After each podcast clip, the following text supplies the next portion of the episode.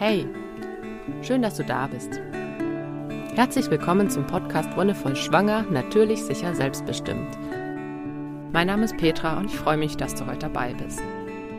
Und diese Woche ist der internationale Tag gegen Gewalt an Frauen am 25.11. Und das möchte ich zum Anlass nehmen, um über das Thema zu sprechen. Gewalt gegen Frauen ist ein super schwieriges Thema. Es ist natürlich jegliche Gewalt an irgendwelchen Menschen beschissen und ein Scheißthema. Also genauso Gewalt gegen Männer, Gewalt gegen Kinder, Gewalt gegen Queers, Trans, Interpersonen. Das ist alles, finde ich, nicht tragbar. Aber gerade im Hinblick auf die Geburtssituation hat, finde ich, Gewalt gegen Frauen nochmal einen besonderen Stellenwert. Denn wenn wir uns die Geburtssituation in vielen westlichen Ländern angucken, dann denke ich, ist das ein ganz guter Spiegel dessen, wie wir in unserer Gesellschaft leben. Wir haben ein ziemlich kaputtes Gesundheitssystem und wir haben ein ziemlich marodes Vorsorgesystem, beziehungsweise ein System, das sehr auf Profit und auf Effizienz ausgelegt ist und deswegen kann man, also ich finde, es ist total verständlich, dass es da dann irgendwann auch zu Gewalt kommt und die kann sich unterschiedlich äußern. Und gerade im Bereich äh, Schwangerenvorsorge, Geburtsbegleitung, Geburtsversorgung, da finde ich, ist es halt total krass, über so ein Thema zu sprechen, dass wir überhaupt darüber sprechen müssen. Dass bei so einem unglaublich freudigen Ereignis wie der Geburt eines Kindes das Thema Gewalt gerade in Deutschland echt super präsent ist und dass es wirklich ein Thema für viele, viele Frauen ist. Und Christina Mundlos hat darüber auch sogar ein, ein, ganzes Buch geschrieben, Gewalt unter der Geburt. Das liest du bitte nicht, wenn du gerade schwanger bist oder kurz vor der Geburt. Aber falls du dich irgendwie damit auseinandersetzen möchtest, dann ist das, finde ich, eine total wertvolle Lektüre, weil da sehr detailliert beschrieben wird, einzelne Fälle von Gewalt, ähm, auch von der anderen Seite, also auch von Hebammenseite, die quasi Zeuginnen waren oder auch von Hebammen-Schülerinnenseite. seite und dass diese Gewalt nicht nur von ähm, ja dem vielleicht dem Personal oder den begleitenden Personen ausgeht, sondern dass es eben auch tatsächlich Gewalt von Seiten der Familie ist. Und das ist, finde ich, was ganz Spannendes. Wo fängt denn Gewalt überhaupt an? Das ist was total Individuelles. Also das kann man nicht definieren, sagen, so, das war jetzt äh, äh eine gewalttätige Handlung. Also klar, wenn jetzt jemand äh, jemandem eine reinhaut, ist es wahrscheinlich für die meisten eine gewalttätige Handlung. Aber es gibt Gewalt auf sehr vielen unterschiedlichen Ebenen, auf der körperlichen, auf der psychischen Ebene, auf der emotionalen Ebene. Und gerade in der Schwangerschaft, gerade wenn wir uns auf eine Geburt vorbereiten, sind wir einfach auch noch mal ganz anders ähm, ja gepolt, sage ich mal. Wir sind vielleicht für manche Dinge sensibler. Gewisse Dinge, die wir vorher vielleicht unproblematisch fanden, sind auf einmal sehr problematisch. Und da gehört zum Beispiel eben verbale Gewalt schon mit dazu. Da ist so ein ganz äh, typisches Beispiel natürlich nicht nur die ähm, Aussagen von Ärztinnen und Ärzten, die vielleicht entweder so ein bisschen ähm, flapsig vielleicht rüberkommen sollen. Manchmal ist es auch tatsächlich eine Drohung von deren Seite, dass man sagt, ne, okay, ja, wenn Sie diese Untersuchung nicht machen, dann äh, können Sie sich die Geburt im Krankenhaus abschminken. Also manchmal wird wirklich erpresst oder gedroht, was schon eine Form von Gewalt ist. Wenn man sagt, ne, man möchte irgendwie das äh, CTG nicht machen, dann heißt ja, dann können sie sich ein anderes Krankenhaus suchen, was natürlich für die schwangere Frau auch äh, super krass ist, wenn du jetzt in einer Region bist, wo es sowieso nur eine Geburtsklinik gibt ähm, und die nächste irgendwie 100 Kilometer weiter, dann ist es tatsächlich Erpressung, weil sie wissen genau, also die Ärztinnen und Ärzte wissen genau, dass du es wahrscheinlich nicht machen wirst oder sie spekulieren darauf und du bist dann unter Druck gesetzt, weil du fragst dich dann wirklich, okay, muss ich diese Untersuchung dann jetzt wirklich machen, um hier sein zu dürfen? Und es ist tatsächlich Erpressung. Also das ist was, was man zur Anzeige bringen kann. Aber das ist der eine Fall. Der andere Fall ist, denke ich, auch viel subtiler, der, der ähm, ja diese verbale Gewalt, die so ein bisschen von der Familie ausgeht. Und da gibt es leider auch ganz viele Fälle, wo zum Beispiel gerade Frauen, die beim ersten Kind einen Kaiserschnitt hatten, sich, ähm, wenn sie beim nächsten Kind eine spontane Geburt planen oder anstreben, dass sie sich da ganz oft ganz schlimme Sachen anhören müssen. Ja, du bist doch verrückt, du gefährdest dein Leben oder das Leben deines Kindes. Und die Leute sprechen da oft sehr, mm, ich sag mal, ähm, ja auch sehr scharf, also sehr ähm, rigoros in gewisser Weise. Ganz oft steht da eine eigene Angst dahinter. Und ich denke, das ist was, was wir, naja, auch so ein bisschen selbst provoziert haben mit der Art und Weise, wie unsere Gesellschaft funktioniert, dass viele, viele Leute in einem Modus von Angst leben und dass viele Leute ihre eigenen Ängste auch auf ihre Gegenüber, auf ihr Gegenüber, auf ihre Mitmenschen projizieren Und klar kann es sein, dass die Mutter, die irgendwie, keine Ahnung, jetzt schon ähm, in den 60ern ist oder so, dass die bei ihrer Tochter, die mit Mitte 30 das erste Kind kriegt, ähm, irgendwie Angst um sie hat, weil vielleicht ihre eigene Geburt damals in, äh, in den 90ern auch nicht so lief, wie sie sich vorgestellt hat. Mit ähm, genau Spinalanästhesie und Dammschnitt und Beine fixiert und so weiter. Das war für die wahrscheinlich auch nicht schön. Genau das Gleiche mit, wenn eben, wie gesagt, ein Kaiserschnitt schon äh, passiert ist, dann hat, haben gerade nahe Familienangehörige natürlich Angst um ihre Kinder. Also gerade eben werdende Großmütter, die ähm, wollen natürlich nicht, dass ihrer Tochter oder ihrem Enkelkind irgendwas passiert, aber oft drückt sich das dann über so verbale Gewalt aus, weil sie es auch nicht anders ausdrücken können. Und da finde ich einerseits ist es total schwierig, von schwangeren Seite Verständnis dafür aufzubringen und die Leute anzunehmen. Gleichzeitig ist das natürlich auch die Frage, ähm, wie du individuell damit umgehst. Sagst, okay, ich möchte mich damit auseinandersetzen, ich gebe der Person eine Chance, mir ihre Ängste und Sorgen mitzuteilen auf einer ganz bedürfnisorientierten Ebene? Oder sagst du, nee, das ist mir einfach in der Schwangerschaft zu viel und ich möchte mich mit solchen Leuten nicht umgeben? Ich möchte mir da keine Angst machen lassen oder ich möchte mich eben auch nicht dieser verbalen Gewalt tatsächlich aussetzen. Ich habe es gerade angesprochen, dass wir so ein bisschen dieses, diese Situation auch selbst erzeugt haben. Denn Geburt ist ein ganz, ganz, ganz entscheidender Moment. Nicht nur für jeden einzelnen Menschen. Ne? Die eigene Geburt oder auch für die Eltern, die Mutter. Das ist nicht nur für diese einzelnen Personen ein total wichtiges und hoffentlich freudiges Erlebnis, sondern es ist tatsächlich, wenn man sich alle Geburten anguckt, in, in der Soziologie würden wir sagen die Metaebene, ähm, oder die Makroebene. Das heißt, dass das oben drüber gestellte Konstrukt Gesellschaft, das hat auch ganz viel damit zu tun, wie Geburt stattfindet. Das ist ein ganz logischer Zusammenhang. Ne? Wenn wir in einer Atmosphäre von Angst, von Gewalt schwanger sind, wenn wir in einer Atmosphäre von Angst und Gewalt unsere Kinder zur Welt bringen, dann brauchen wir uns auch nicht wundern, dass wir in einer Gesellschaft leben, die von Angst und Gewalt dominiert ist. Das ist, finde ich, total äh, logischer Schluss, dass das sich einfach überträgt. Weil diese Angst und die Gewalt, die erfährt ja nicht nur die Mutter, sondern das überträgt sich ja durch ihre Gefühle, durch ihre eigenen Ängste und Sorgen, die dadurch aufkommen, aufs Kind. Und gerade wenn man so Bücher wie von Frédéric Le Boyer ähm, liest, Ge Geburt ohne Gewalt, wo es wirklich darum geht, hey, okay, früher hat man einfach gesagt, naja, Kinder können eh noch nichts fühlen und die schreien sowieso immer, wenn sie geboren werden. Die haben schon immer geschrien, die werden immer schreien. Und dann wirklich mal einen anderen Ansatz zu sagen, ja, nee, das kann doch nicht sein, dass man irgendwie auf die Welt kommt und alles scheiße findet. Vielleicht sind es eher die Umstände, dass das Kind wirklich schreit, weil es irgendwie was Schlechtes erlebt hat. Und kaum geht man in die Richtung, Kinder und Familien, Babys und Familien liebevoll und einfühlsam zu begleiten, die Angst so gering, zu wie, so gering wie möglich zu halten und auch die, den Stress so gering wie möglich zu halten und versucht, eine möglichst positive Geburtsatmosphäre zu schaffen. Schon schreien die Kinder kaum mehr. Also schon ist es ein viel entspannteres Ankommen in dieser Welt. Und dieses Positive kann sich auch wieder auf die Gesellschaft zurückspiegeln. Wenn wir sagen, wir möchten ganz flächendeckend eine möglichst ähm, bedürfnisorientierte Geburtshilfe etablieren, dass Schwangere und ihre Kinder in einer Atmosphäre von Frieden und von Freude gebären können, also dass das einfach ein ganz anderes Setting ist, ganz viel positive Energie dabei ist, dann glaube ich, dass sich dieses Friedvolle und dieses Freudvolle auch wieder auf die Gesellschaft übertragen kann und dass wir dann vielleicht nicht mehr so in unserer Angst hängen, wie wir es gerade tun oder wie es viele gerade tun. Es sind ja auch nicht alle, ich will nicht irgendwie pauschalisieren, aber so der, die große Mehrzahl, der große Trend, so ist es halt leider einfach.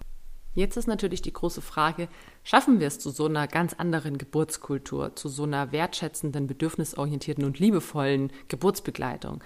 Und ich denke, dass es möglich ist. Ich bin davon überzeugt, dass die Menschheit, die hat schon so viel geschafft und die hat schon so großartige Dinge vollbracht, dass sie es auch schaffen kann, sich äh, diesem ja unglaublich großen gesellschaftlichen Thema zu widmen. Aber das ist halt einfach was, was auf so viele Bereiche zurückgreift, aufs Gesundheitssystem vor allem.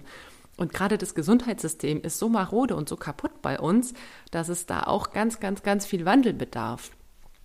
Ich sehe so ein bisschen zwei Möglichkeiten. Entweder machen wir einfach weiter wie bisher und irgendwann bricht das System automatisch weil es einfach ähm, nicht mehr Bestand haben kann auseinander. Also ich meine, das sieht man jetzt schon mit äh, der momentanen Corona-Lage, wie überfordert alle sind und dass ähm, Intensivbetten nicht belegt werden können, weil einfach nicht genügend Personal da ist und dass ähm, extrem viele Kliniken ihre überhaupt ihre Zahl an Personal und Intensivbetten eingestampft haben gleichzeitig diese krasse Orientierung, wie ich es vorher angesprochen habe, immer an, an Profit und an Effizienz, dass es Fallpauschalen gibt, dass genau vorgeschrieben ist, was abzurechnen ist und dass in diesem System der kranke Mensch einfach viel, viel, viel, viel, viel mehr Geld gibt als ein gesunder. Das ist halt schon mal so der, der blödste Grundsatz, den ein Gesundheitssystem haben kann dass die Krankheit im Vordergrund steht und dass es nicht darum geht, Krankheit zu heilen, sondern Krankheit auf so einem Level zu halten, dass man sich irgendwie fit genug fühlt, um so sein Leben zu leben, aber nie so richtig ganz gesund ist.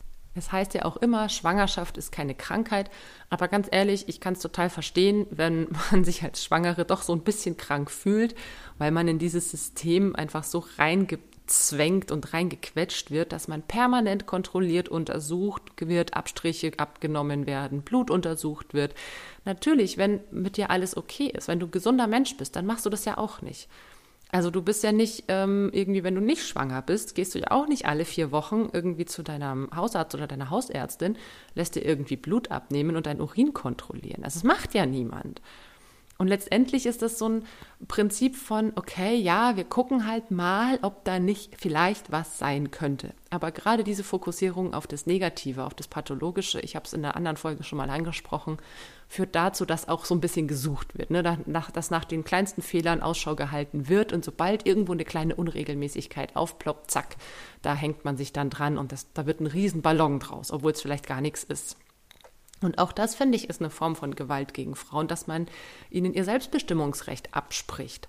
Dass man sagt, okay, so und so und so hat Vorsorge zu laufen. In Österreich ist es noch krasser. Da kriegt man zum Beispiel auch echt kein sowas, äh, ja, äh, ich glaube, sowas ähnliches wie Mutterschaftsgeld ist es. Also eine wirklich eine staatliche Leistung, wenn du dann dein Kind hast.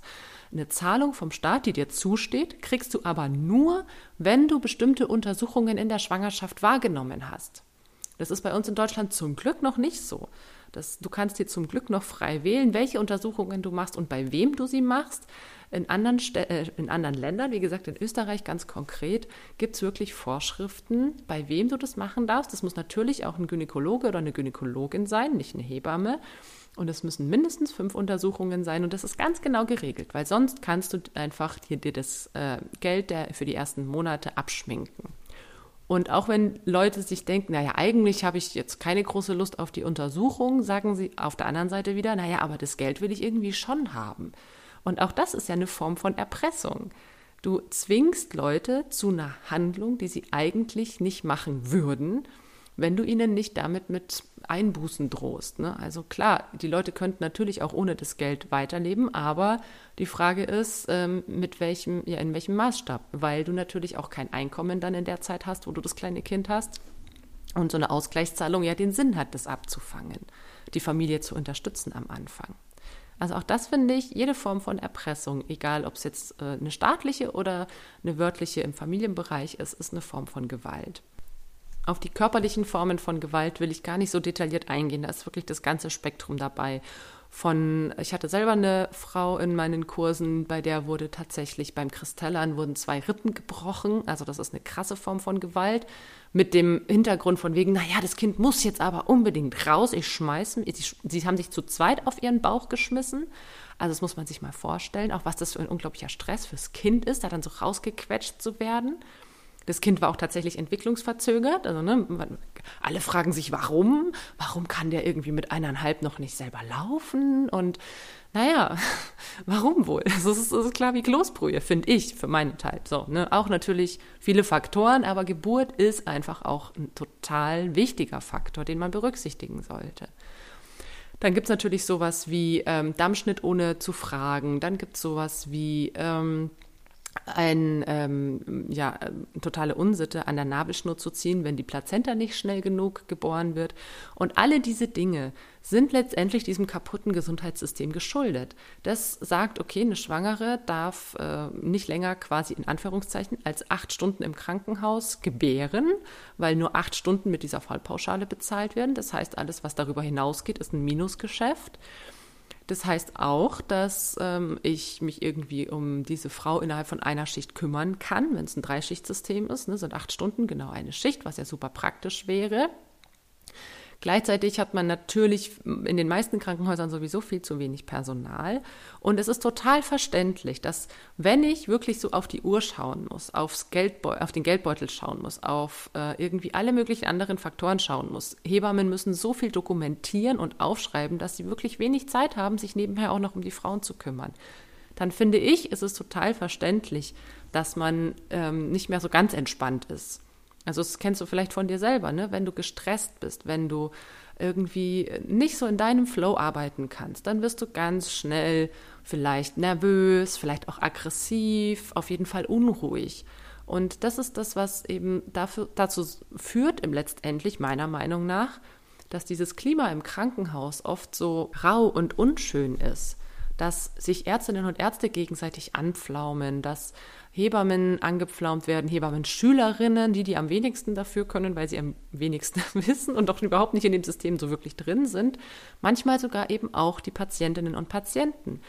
Ne, dass es hier heißt, hey, stell dich nicht so an oder hör auf rumzuschreien oder nach dem Kaiserschnitt, ach, jetzt mecker doch nicht, Hauptsache deinem Kind geht's gut. Ne, das sind alles solche Floskeln, die dann kommen und die nicht sehr einfühlsam sind. Aber ich denke, dass es verständlich ist. Ich meine, klar, ich finde es auch total verständlich, dass wenn man gerade ein Kind bekommt oder bekommen hat, dass man sich nicht in die anderen Personen einfühlen kann oder möchte. Und es ist auch nicht die Aufgabe der Schwangeren, auf gar keinen Fall. Aber du solltest dir vorher, denke ich, bewusst machen, in was für ein System du dich reinbegibst dass es in den seltensten Fällen ein entspannter Umgang mit dir sein wird. Und sobald du ein bisschen gegen das Schema F, so eine Prozedur, wie sie es immer machen, dich versuchst aufzulehnen, erzeugt es natürlich Stress bei denen. Wie die Frau will keinen Zugang. Okay, was machen wir denn dann? Und können wir das überhaupt machen? Und wie die Frau will keinen Dauer-CTG. Ähm, ja, aber wie, wie können wir denn dann sicher gehen, dass es mit dem Kind alles in Ordnung ist? Letztendlich sind da so viele Ängste dahinter, ne, dass ähm, Krankenhäuser haben auch schon natürlich auch echt viel Scheiß miterlebt, dass sie dann verklagt werden, weil irgendwie bei einem Kind vielleicht irgendwo mal die Sauerstoffzufuhr nicht optimal war und dann wird nachgefragt, haben sie denn Dauer-CTG gemacht ähm, und dann sagen sie nein, weil die Frau kerngesund war. Dann heißt ah ja, aber dann hätte man ja mit dem CTG das schon viel früher erkennen können und vielleicht schon vorher was tun können, was auch immer. Und das sind Situationen, wenn sich Leute nach einer missglückten Geburt darüber beschweren, dass irgendwas schiefgelaufen ist, dann treibt es dieses Rad immer wieder neu an. Und ey, du bist schuld, dass mein Kind verhaltensgestört ist. Du bist schuld, dass, ähm, keine Ahnung, mal ich eine Narbe habe. Du bist schuld, dass da und du bist schuld, dass da. Dann schaukelt sich das gegenseitig hoch. Man wirft sich gegenseitig Beschuldigungen an den Kopf und das ist nicht der Weg, denke ich, der die Lösung bringen kann. Ich denke, dass ähm, ein Weg sein kann, sich äh, mit dieser Thematik auseinanderzusetzen und erstmal bewusst reinzugehen. Du als Schwangere oder als Gebärende müsst, musst dir bewusst machen, das ist ein wirtschaftlicher Betrieb, so ein Krankenhaus. Der arbeitet in erster Linie fürs Geld und in zweiter Linie leider erst für die Menschen. Und das ist total schade, weil ganz, ganz viele Menschen, die Arzt, Ärztin, Hebamme, Pfleger, Pflegerin geworden sind, die haben das natürlich mit einem total schönen Gedanken gemacht. Also ich denke, dass 90 Prozent, oder sagen wir mal, ich hoffe, dass 90 Prozent der Menschen, die da arbeiten, anderen Menschen helfen wollen.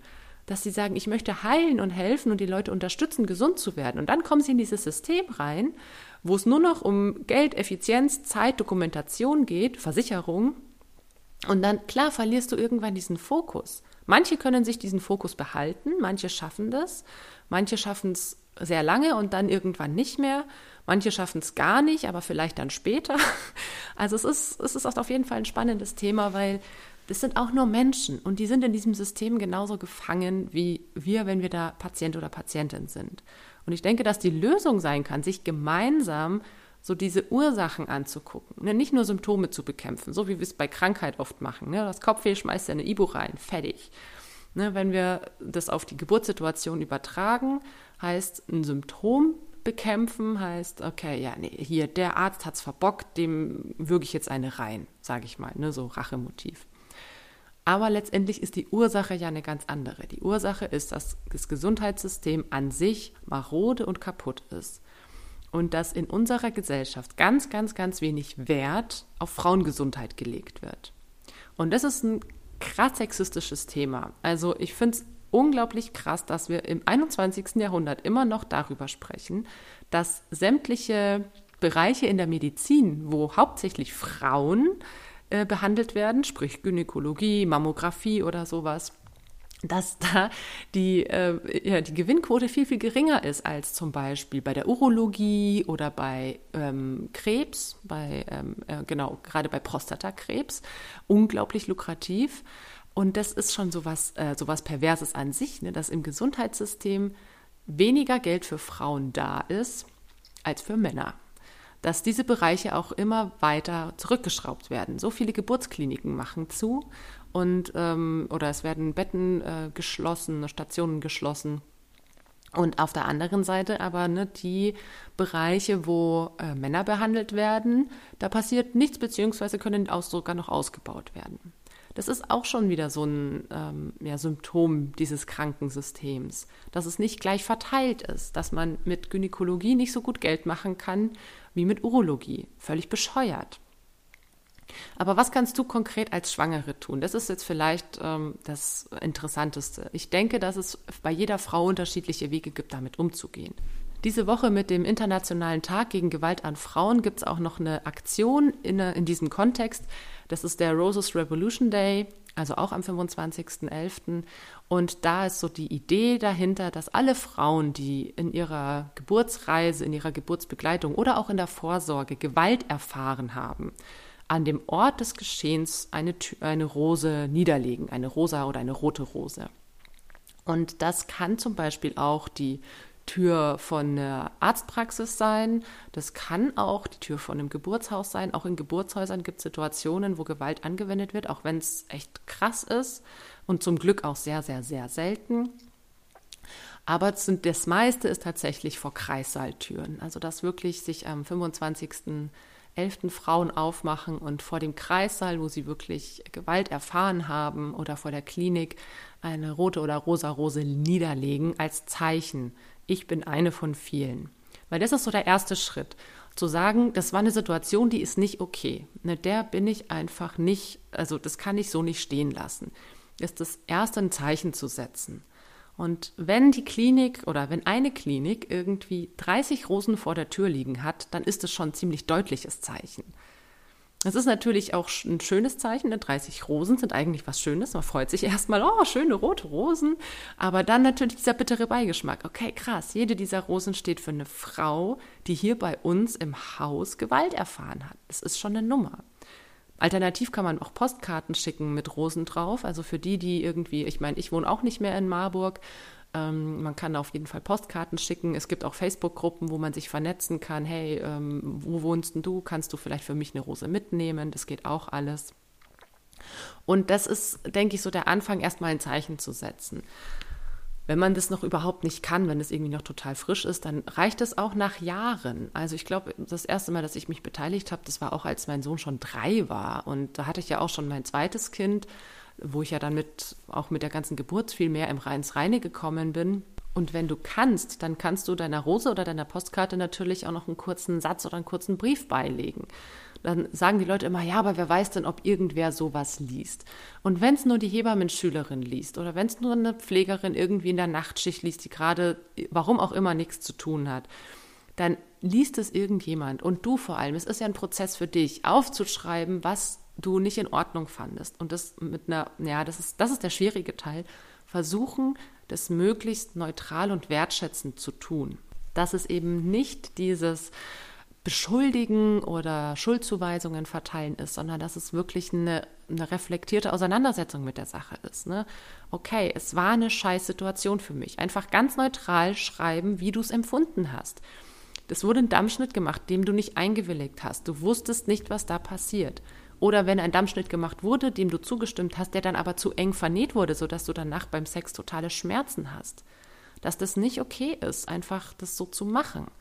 Oder wenn du ähm, verbale Gewalt erfahren hast, dass gewisse Aussagen in diesem Kontext einfach für dich nicht tragbar sind, dass du dich davon angegriffen gefühlt hast. Es ist wichtig, in, solch, in solchen Briefen, denke ich, immer wirklich aus der eigenen Perspektive zu sprechen. Ich habe mich sehr betrogen gefühlt oder ich habe mich sehr verletzt gefühlt. Ich wurde schlecht behandelt. Nicht du, du, du oder Herr oder Frau ähm, so und so hat mich schlecht behandelt, sondern ich habe mich schlecht behandelt gefühlt. Weil damit nimmst du, denke ich, so ein bisschen das, ähm, ja, das Holz aus dem Feuer. Es ist nicht mehr so, Jetzt dieser, dieser Angriffsmodus, manche sagen, das muss aber sein und es muss raus. Ich denke, dass das halt auch so ein bisschen das Problem unserer Gesellschaft ist, dass wir uns gegenseitig immer nur angreifen, anstatt einfach mal bei uns zu bleiben und zu sagen, hey, wie geht's mir? Und der anderen Person ist einfach ganz klipp und klar zu sagen, mir geht's scheiße. Es ist was anderes, wenn ich jetzt zu meinem Partner gehe und sage, boah, mir geht's heute so scheiße dann kommt bei dem vielleicht Mitgefühl auf. Okay, hey, kann ich dir irgendwie helfen? Aber wenn ich hingehe und sage, boah, wegen dir geht es mir voll beschissen, dann wird die Person wahrscheinlich nicht so viel Mitgefühl aufbringen. Und letztendlich weißt du eben auch nie, wer den Brief in die Hand bekommt. Und selbst wenn die Person, die diese Handlung, diese gewalttätige Handlung gegen dich ausgeführt hat, selbst wenn diese Person den Brief bekommt und liest, muss sie sich nicht unbedingt angesprochen fühlen, sondern kann auch sagen, ach ja, okay, krass, das ist eine krasse Geschichte, die da passiert ist. Das finde ich auch nicht okay. Weil ne, oft ist es dieser Kontext von Stress, Überarbeitung, da passiert was, was man vielleicht selber gar nicht möchte als Arzt oder Ärztin. Da sagt man was, was man vielleicht gar nicht sagen möchte. Oder man macht eben eine Handlung, die man vielleicht sogar selber im Nachhinein bereut. Aber auch das ist was, was unsere Gesellschaft nicht so wirklich zulässt, dass man hingeht und sagt, boah, Entschuldigung, ich habe da echt einen Fehler gemacht. Das tut mir total leid. Das macht man leider nicht. Und auch das ist was, was wir alle lernen müssen, unsere eigenen Fehler einzugestehen und zu sagen, hey, okay, das war in der Situation total unangebracht, aber es war für mich in der Situation auch der einzige Weg zu handeln, der einzige Weg, wie ich eine Lösung gesehen habe. Und ja, wenn man unter Stress ist und unter Anspannung, dann sind die Lösungen halt oft nicht ideal, das muss man halt auch sagen. Neben dieser Rosenaktion oder der Postkartenaktion gibt es rund um den Roses Revolution Day oder den Internationalen Tag gegen Gewalt an Frauen auch noch ganz viele andere Veranstaltungen. Also je nachdem, in welcher Stadt du bist, in den meisten größeren Städten, wo es auch Frauenzentren oder Frauenhäuser gibt, da gibt es häufig Kundgebungen oder es gibt Themenabende. Ich weiß noch in der Zeit, wo ich noch in Erlangen im Frauenzentrum gearbeitet habe, da haben wir zum Beispiel auch immer um den 25.11. rum den Film Die sichere Geburt gezeigt weil das da eben auch ähm, ja gerade diese Thematik von Gewalt unter der Geburt ganz ganz wichtiger Aspekt in dem Film ist. Ne? Wie kann man Geburt sicher gestalten? Wie kann man sie eben gewaltfrei gestalten? Und dass sich da Frauen auch ermächtigt fühlen, für ihr Recht einzustehen und sagen, ja, ich weiß, was okay ist, ich weiß, was für mich okay ist, ich weiß, was rechtlich okay ist und ich weiß, dass ich mir gewisse Dinge nicht gefallen lassen muss. Und wenn du selber eher schüchtern oder zurückhaltend bist, dann ist es super gut, wenn du jemanden an der Hand hast, ähm, sei es jetzt Partner, Partnerin, vielleicht die beste Freundin, eine Dula oder eben auch eine Hebamme, die dich darin unterstützt. Weil du musst dir immer bewusst machen, du bekommst ein Kind, du bist wirklich Königin in dem Moment. Ich meine, es gibt nichts krasseres, als ein Kind auf die Welt zu bringen, ein Leben zu schenken. Also ich meine, okay, wir haben Autos gebaut, wir sind zum Mond geflogen, aber hey, ich meine, ein Kind kriegen, ein Leben auf die Welt bringen, da kriege ich Gänsehaut. Also das ist sowas total sensationelles, wenn du so willst, was extrem würdevolles, was also es würde unsere ähm, Art nicht erhalten, wenn wir das nicht könnten. Und äh, wir wären nicht zum Mond geflogen, wenn Frauen keine Kinder bekommen hätten. Und wir wären auch, hätten auch keine tollen Sachen erfunden, wenn Frauen nicht Kinder bekommen hätten. Wir wären irgendwann einfach ausgestorben, wenn Frauen keine Kinder bekommen hätten. So ist es. Und wenn wir so weitermachen, also ich meine, es gibt schon diesen Birth Strike in manchen Ländern, dass sich Frauen bewusst dazu entschließen, keine Kinder zu kriegen. Wenn wir so weitermachen, dann können wir es auch schaffen, dass wir uns irgendwie selber ausrotten, weil unsere Geburtskultur es einfach nicht mehr zulässt, ähm, in Würde zu gebären und ich dann vielleicht auch keinen Bock mehr hätte, noch ein Kind zu kriegen. Und das ist, denke ich, was, was wir uns immer wieder vor Augen führen müssen und was wir auch unserem Gegenüber immer wieder klar machen dürfen. Ein Kind zu kriegen ist einfach fucking awesome. Es ist nichts Vergleichbares in dieser Welt, als Leben zu schenken, als Frau ein Leben auszutragen, neun Monate lang dieses Wesen in einem zu tragen. Wie besonders ist das, ein Kind in sich wachsen zu lassen, seinen Körper als Zuhause zu verschenken. Das musst du dir auch mal wirklich bewusst machen. Für viele Frauen ist das auch ein krasses Opfer, wenn das eine extrem anstrengende Schwangerschaft ist. Dann ist das für viele auch eine Art Opfer. Und ich finde, manche sagen, oh, das ist ja total das schwierige Wort, dann Opfer zu bringen. Ich meine, das ist natürlich auch wieder Definitionssache. Aber das, was ich so mitbekommen habe, dass für viele Frauen ändert sich das Leben durch die Schwangerschaft und sie ändern ihr Leben. Sie geben gewisse Tätigkeiten auf, sei es jetzt den Beruf, sei es jetzt Hobbys. Sie stellen sich um für das Kind. Und das tun Männer tatsächlich einfach in geringerem Maßen, weil sie die körperliche Veränderung nicht mitmachen. Manche machen es aus Solidarität, aber trotzdem nicht in dem Umfang, wie es die Frauen tun. Und dann dieser Moment von Geburt, wo es wirklich von dem Moment, dass ich schenke meinem Körper einem neuen Kind, damit es darin wachsen kann, zu ich schenke dem Kind das Leben, indem ich es gebäre, indem ich es aus meinem Körper entlasse, indem ich es loslasse und hier in der Welt annehme und mich die nächsten 18 Jahre auch noch dazu verpflichte, auf dieses Kind aufzupassen und für es zu sorgen. Also das, ja, das kann man einfach so stehen lassen, denke ich. Wenn jemand irgendwie dir blöd kommt, dann kannst du ihm gerne diese Folge vorspielen. Dann kannst du einfach sagen, hey, es ist das Geilste auf der Welt, ein Leben zu schenken. Sonst wären wir alle nicht hier. Ja, und damit war es das für heute. Vielen, vielen Dank, dass du dabei warst. Danke fürs Zuhören. Und wie immer, wenn dir die Folge gefallen hat, dann lass gerne einen Kommentar oder eine Bewertung da oder teile die Folge auch gern. Wir hören uns dann in ein paar Wochen wieder. Bis dahin wünsche ich dir alles, alles Gute und noch einen wonnevollen Tag.